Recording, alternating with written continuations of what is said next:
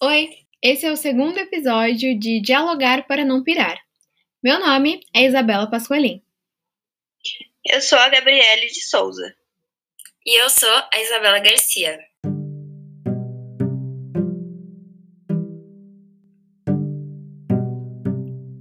Primeiramente, nós gostaríamos de agradecer a todos vocês que estão acompanhando a gente desde o primeiro episódio. Nós gostamos muito desse assunto e nós ficamos muito felizes com a companhia de vocês até aqui. E para você que não escutou o nosso podcast, que está aqui de primeira viagem, que é o seu primeiro episódio, volte no anterior, que é o primeiro, para entender um pouco mais sobre a comunicação não violenta e o seu embasamento teórico de acordo com Marshall Rosenberg. Nesse segundo episódio, a gente vai falar um pouquinho sobre a aplicação da comunicação não violenta no desenvolvimento infantil, como essa prática pode contribuir nas relações parentais, na educação durante a infância e o quanto a união da comunicação não violenta das crianças e dos adultos pode construir uma sociedade muito mais saudável. Para nós, como estudantes de psicologia, foi muito importante perceber, é, aprender mais sobre o tema porque nós percebemos que ele é essencial não só na relação parental.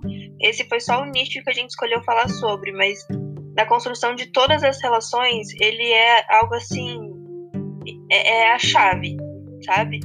Então, foi um trabalho muito gostoso de fazer, foi um trabalho que a gente aprendeu muito e que a gente vai levar para a vida.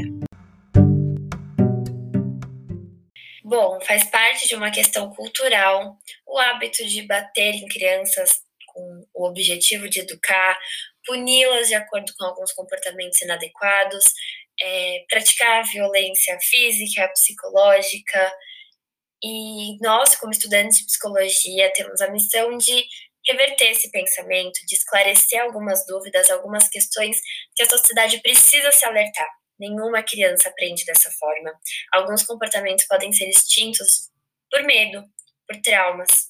E esses comportamentos podem voltar para a sociedade no futuro, podem voltar para os pais, para as pessoas com que ela convive, porque ela não entendeu o motivo de por que aquele comportamento não é adequado. E acho que é essa a grande questão da sociedade. A gente precisa olhar para a criança como alguém que precisa aprender. Que ela, ela tá uma folha em branco e os primeiros traços vão ser as grandes marcas. Por que não fazer traços que tragam bases, que tragam conhecimento, liberdade? E aí a comunicação não violenta entra como um grande auxílio dos pais e todos aqueles que convivem com crianças e fazem parte desse processo de desenvolvimento, que é apoiar os adultos na forma como se comunicar com as crianças, sem ser muito permissivo, sem ser muito rigoroso, apenas explicando de forma clara, didática, acolhedora e afetiva. E aí entra a questão do porquê nós, adultos, agimos dessa forma com as crianças. Eu acho que a maior parte disso, sem ser toda a questão cultural que já foi citada pela Isa, é também o fato de que nós, na maioria das vezes, esquecemos que as crianças são seres que nascem sem saber de absolutamente nada. Elas nascem imergidas no sentimento delas e elas não conseguem saber o que elas têm que fazer, o que é razão, como as coisas funcionam. Elas não sabem fazer as suas necessidades básicas sozinhas, não sabem comer, não sabem falar. Elas têm que ser ensinadas de tudo. E por que nós adultos, então, brigamos com as crianças como se elas já soubessem o porquê elas estão levando aquela bronca, como se elas já soubessem que não é para colocar o dedo na tomada, como se elas já soubessem que não é para brincar com fogo, que não é para correr, porque pode cair e se machucar de uma forma muito ruim. A gente acaba dando bronca, a gente acaba discutindo com a criança, magoando ela e criando traumas que vão perpetuar até a vida adulta delas sendo que tudo isso poderia ter sido evitado em uma conversa. E é muito comum, né, a gente, adulto, ficar replicando a palavra não para criança. Não bata, não chore. Mas o que é o não? O não é um conceito muito abstrato que os adultos levam como se fosse muito simples de entender. Mas a criança vai focar naquilo que ela tem interesse. Então ela tá batendo e alguém vai falar não bate, a palavra bate vai ficar na cabeça dela. E aí, a partir do momento que ela cria consciência do que a palavra não significa, a vontade dela não passou da mesma forma. Então, não pula na cama. Tá bom, eu não posso pular na cama, mas eu quero pular. E agora? Então, os adultos têm o conceito de punir, não faça, não quer, mas a criança quer, a criança quer fazer. E, aí a obrigação dos adultos direcionar da forma certa. Não pule na cama, pule no chão. Não risque a parede, risque o papel. Direcionar o comportamento, porque o não está extremamente associado à punição e o desejo não morre, o desejo da criança permanece. E quem que vai ouvir esse desejo, acolher, precisa estar preparado para respeitar e orientar da forma certa. E é tudo isso que vocês falaram, muitas vezes os pais não fazem nem de propósito. Tá tão enrustido na, na cultura, tá tão assim, uma coisa tão certa de que é assim que se educa um filho, que se tornou comum fazer comentários como, por exemplo, não chora, não faz birra, brigar quando a criança chora e quando ela faz birra, que é a maneira com que ela que ela sabe expressar os seus sentimentos, ela ainda não teve todas as experiências que nós adultos tivemos para aprender quando é a melhor hora de chorar, o porquê que a gente não pode estar chorando naquele momento, quando é a melhor hora de expressar a nossa raiva de uma forma mais agressiva, ou aprender a expressar essa raiva de uma forma menos agressiva para que os outros possam entender melhor, a criança não tem essa consciência. E falta os pais e os cuidadores, os responsáveis, perceberem que é dever deles ensinar. É dever deles ensinar como a criança deve se comportar em determinados momentos, explicar o porquê ela deve se comportar daquela forma, explicar que ela pode sim expressar os sentimentos, mas de uma maneira em, de uma maneira que faça com que eles entendam, os pais entendam, né? Então, assim, é, é, o adulto tem que ter consciência de que a criança não tem essa consciência. Ela não escolhe o momento em que ela vai fazer. Ela não escolhe como ela vai fazer. Ela vai fazer a forma com que ela achar mais fácil para poder expressar tudo que está dentro dela. Então, é muito importante que a gente tente é, tratar as crianças como a gente trata uns aos outros, um adulto ao outro adulto, porque elas são seres humanos assim como nós, da mesma forma que nós estamos constantemente aprendendo, elas, elas, elas estão mais ainda, porque elas estão no processo de aprendizagem, de desenvolvimento, e elas não conseguem passar por isso sozinha. Elas não têm como aprender sem que alguém ensine. E tão importante quanto ensinar para a criança como ela deve se comportar, como ela deve agir em determinados momentos, é ensinar para a criança os sentimentos. A criança ela sente, mas ela não sabe o que ela está sentindo. Quando ela está sentindo raiva, quando ela está triste, quando ela está feliz, ela não sabe. Então, é função dos adultos, é função dos professores, dos pais, dos cuidadores, enfim, ensinar para a criança que ela está agindo daquela maneira porque existe um sentimento chamado tristeza e que isso causa determinadas ações em todo, todos nós. E a partir disso, ensinar para a criança que para aliviar esses sentimentos ruins ou até mesmo é, exalar sentimentos bons, existem atividades. Então, você está chorando porque você caiu, ralou o joelho. É por isso que não se deve correr, é por isso que você deve é, escutar quando a mamãe, quando a professora, quando o papai, quando o tio, quando a avó fala, e correr em um lugar específico, então onde tem um chão mais macio, é, quando a criança ela tá muito agitada e ela quer liberar toda essa energia correndo, óbvio que ela vai sair correndo para todo lugar. Então vale ressaltar também que a criança não tem essa consciência, né, de saber controlar todos esses instintos dela. E novamente, como a gente citou no primeiro episódio, isso obviamente não vai acontecer sempre. Os pais, eles também erram, os professores erram, os adultos erram, e no momento do susto, no momento da raiva, no momento da tristeza e da decepção, nós vamos acabar brigando com os nossos filhos, nós vamos acabar gritando, mas nós somos seres humanos que erram e que precisam aprender, que precisam aprender também a se desculpar com as crianças. Não é porque você é adulto e que a criança é uma criança que você não tem que pedir desculpas para ela pela forma como você agiu. E como é um ditado popular, né? O exemplo arrasta. Então, como desenvolver todas essas habilidades na criança? Através do exemplo. A criança tendo convívio, criando relações, laços afetivos com adultos que tenham essa comunicação entre eles, ela vai atribuir todas essas características de uma forma muito mais natural. Se os pais tentam a aplicação da prática da comunicação não violenta com o filho, mas entre eles, entre a relação de adultos, de trabalho, familiar, essa prática não está presente, a criança nunca vai entender o porquê ela precisa se comportar da forma que ela saiba falar abertamente sobre seus sentimentos, sobre suas emoções, ela não tem um exemplo disso dentro de casa, ou se em alguns momentos isso é repreendido. Então, uma característica que é muito cobrada na vida adulta é iniciativa, é perseverança, é coragem. E aí, quando a criança, então, persiste na sua ideia, se posiciona diante de alguma coisa, ela é vista como teimosa. E aí, na vida adulta, no desenvolvimento, no mercado de trabalho, nas relações durante a adolescência, é, seja perseverante. Não abaixe a cabeça para qualquer um. Se, se posicione sempre. E na infância, todas essas habilidades são super reprimidas. Então, dá para a criança essa liberdade e autonomia. Então, a gente tem muito esse costume, né? Tá frio, põe a roupa agora, vai, põe a roupa. E alguém perguntou se aquela criança quer pôr aquela roupa? Tentar a negociação, então assim, você vai colocar a roupa, mas qual você quer? A verde ou a amarela? E dá essa liberdade para ela, e dá a iniciativa para ela de uma forma em que se eduque. É, também existem outras questões que é a forma como que a criança vai demonstrar amor, vai demonstrar seus sentimentos. É, muitas palavras, até mesmo eu te amo, são palavras abstratas durante a infância. Ela não sabe qual é o significado disso, mas ela sente o amor, ela sente o carinho dentro dela e ela vai encontrar a forma dela de se expressar. É muito famoso na internet aquele vídeo da criança que desenha no carro do pai e ela quando ela é questionada, né, por que, que você fez isso? E ela fala, meu pai ama o carro e meu pai diz que me ama. Então eu quis deixar o carro da forma que meu pai ama. Ele ama os meus desenhos ele ama o carro. Por que ele não vai gostar disso?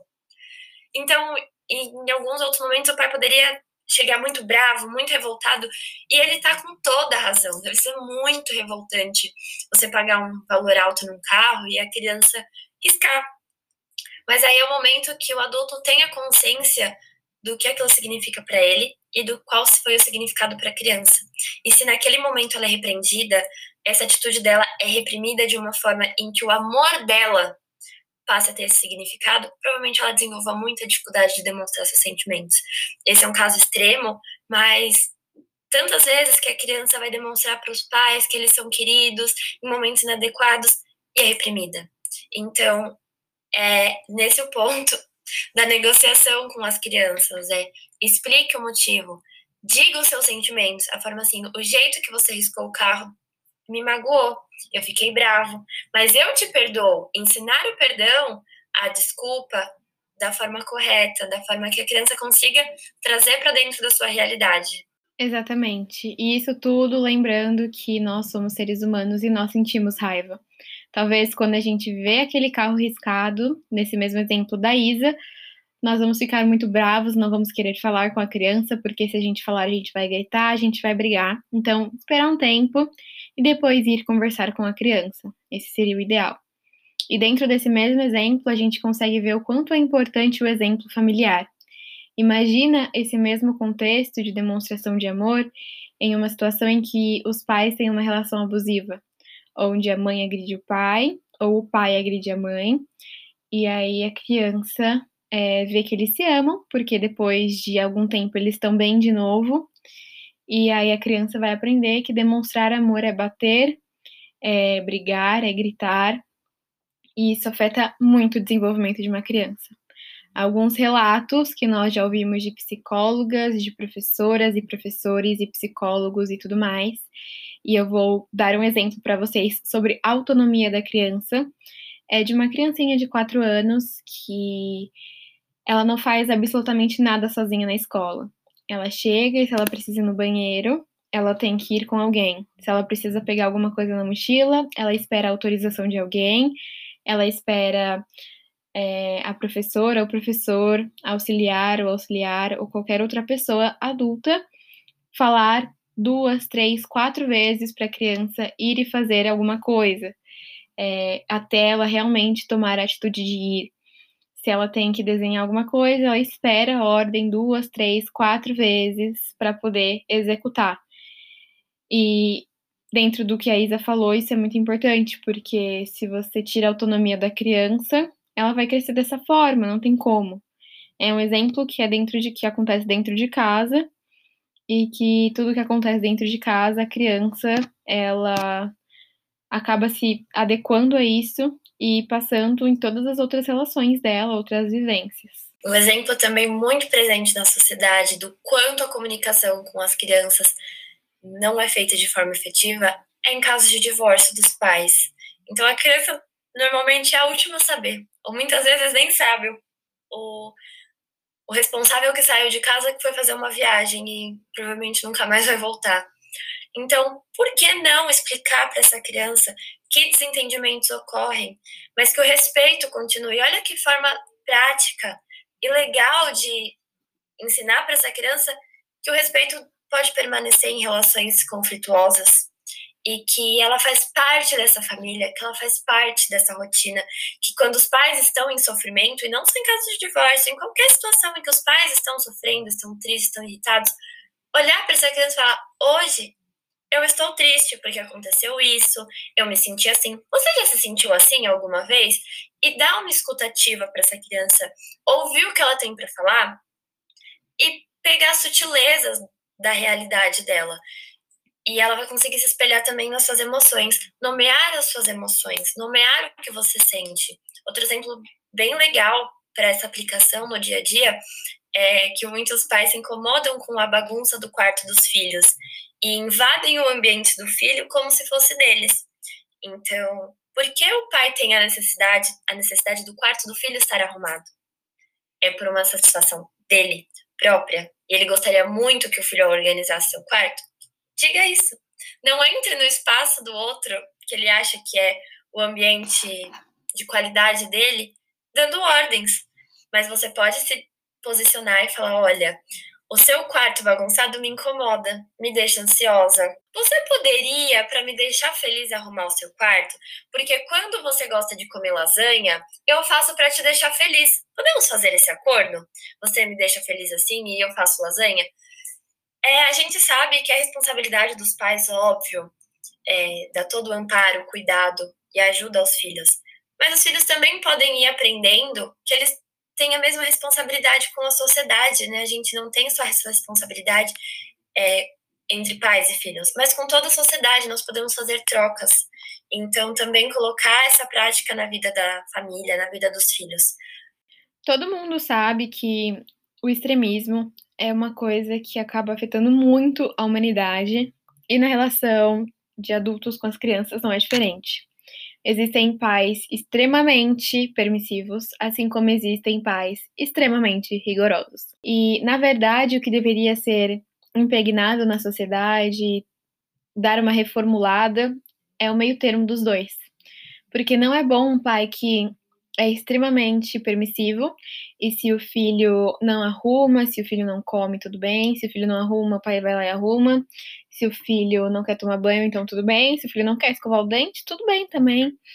E é muito ruim também os pais que são extremamente rigorosos. Então, o filho ele tem que é, usar a roupa que o pai quer, ele tem que comer o que o pai quer impor. Tudo bem que nós somos adultos e nós realmente temos mais experiências que as crianças, e a gente tem que apresentar para as crianças diferentes coisas que nós julgamos ser o melhor para elas. Então, comidas saudáveis.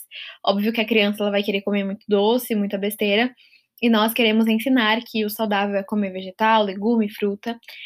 Mas como introduzir isso na criança de uma forma mais é, sucinta, mais tranquila? Porque impor a criança de comer frutas e vegetais não vai funcionar. Então foi como a Isa ela citou, talvez sugerir uma nova atividade caso ele coma fruta. Então, olha, se você comer essa fruta depois do jantar ou se você jantar legumes, a gente pode é, tomar sorvete no fim de semana, a gente pode pedir McDonald's no fim de semana e ir dialogando com a criança dessa forma, porque somente impor de uma forma extremista a criança vai acabar crescendo com muitos traumas, assim como ser muito permissivo também. Não vai criar maturidade, não vai ser uma criança que tem responsabilidades, vai sempre atrasar as coisas, deixar tudo para depois. vai ser muito mimada, então deixa que meu pai faz. E essas situações que acabam sendo muito delicadas de lidar. E a comunicação não violenta também entra na nos momentos desse acordo, desses acordos, né? Então, entender realmente o quanto a criança não gosta daquele alimento e ela não vai comer porque ela não gosta, e o papel dos pais, óbvio, que é orientar, mas é respeitar. É trazer formas afetivas para essa negociação, com que a criança entenda o objetivo do porquê uma certa ação é importante para ela, e também sair um pouco da mudança de que a criança vai aprender através das punições, né? Então, inverter essa lógica. Por que não reforçar? Então, uma atitude inadequada, ser pontuada, explicar o motivo do porquê ela não é adequada e, óbvio, com a comunicação não violenta, pautando isso na escutativa, no respeito, nos, nos, nas sutilezas do convívio da família e, em alguns momentos, trazer recompensas para os comportamentos adequados. Então, a sociedade fala, ah, mas se ficar reforçando vai mimar, isso não é mais do que obrigação da criança. Mas a criança não sabe nem o que é obrigação. A obrigação dela é ser criança, brincar, ser feliz. Aprender é um processo custoso, é difícil. É, nós que estamos na universidade sabemos o quanto é isso. Acho que muitas pessoas já passaram por algum processo de aprendizagem depois na vida adulta e viram o quanto é difícil aprender, o quanto precisamos de estudos, as provas, as notas baixas, porque com a criança tem que ser tudo de primeira, com mais facilidade, a dificuldade é a mesma. E todos nós estudamos, nos dedicamos, fazemos algumas atividades que exigem muito empenho para alguma recompensa. Então, nós vamos trabalhar para ter dinheiro. Buscamos trabalhos que amamos para ter satisfação pessoal. É, porque em dias frios, chuvosos, a gente simplesmente não desliga o despertador e não vai para o trabalho, porque nós esperamos uma recompensa. Ela não é dita como recompensa, é chamada de obrigação ou de salário, mas é uma recompensa. E com as crianças, por que não fazer o mesmo? Porque em momentos adequados, em comportamentos é, esperados, que dê orgulho à família e que a família entenda que aquilo precisa ser reforçado, fazer atividades que a criança gosta, dar recompensas, parabenizar, dar afeto, carinho, atenção para os comportamentos adequados. E assim ela vai entender: nossa, que legal. Então, se eu ficar brincando bonitinha no meu espaço e guardar a minha bagunça, a minha mãe vai sentar e vai brincar comigo também. Ou meu pai vai deixar um pouquinho o tempo de trabalho para vir me parabenizar, me dar atenção. Se eu for legal com meu irmão, ele não vai me bater. Olha só que legal. Então é essa é a forma do raciocínio da criança. E não que, ai meu Deus, eu tomei uma bronca, nunca mais vou repetir. Ela não trabalha através dos inadequados, ela trabalha através dos reforçadores. E é por isso que os pais precisam estar alinhados na forma como reforçar. Então, a comunicação não violenta é fundamental para isso, para ter uma comunicação aberta e demonstrar realmente os sentimentos dos pais em relação às ações dos filhos. Tudo bem. Então, a gente já sabe as bases teóricas da comunicação violenta e a gente já sabe também como ela envolve a relação parental e as crianças e adolescentes. Mas assim, será que essa, esse tipo de comunicação realmente vai preparar a criança para o mundo e não só para aquele círculo familiar dela? Porque assim, no mundo ela vai ter que enfrentar julgamentos, ela vai ter que enfrentar preconceitos, opiniões diferentes da dela e, e esse tipo de coisa. Então, será que ela vai estar realmente preparada para lidar com as situações em que ela foi colocada? A resposta é que sim. Com tudo que a gente estudou, é, a gente consegue perceber que a comunicação não violenta é exatamente sobre isso, sobre preparar a criança para poder, para ela poder se adequar ao mundo, ao, se adaptar ao mundo da melhor forma. É, e, e, na realidade, né, não vai ser ela que vai estar preparada para o mundo. O mundo vai estar preparado para ela, porque ela vai saber lidar com qualquer situação em que ela for colocada, com calma, sabendo expressar os sentimentos, sabendo reconhecer os sentimentos, sabendo reconhecer é, onde ela errou, por que, que ela errou, como ela errou. Então, sabendo de tudo isso, no próximo episódio vocês vão poder ver com mais é, vocês vão poder ter a oportunidade de ver com mais clareza, na prática, como essa comunicação não violenta funciona. Nós vamos trazer um, o último episódio com exemplos de filmes, séries, podcasts, é, pessoas que praticam essa comunicação não violenta e compartilham disso com, com o público, para tudo isso poder ficar um pouquinho mais claro na mente de vocês. Então é isso. É, obrigada por terem ouvido até aqui. Até o próximo episódio.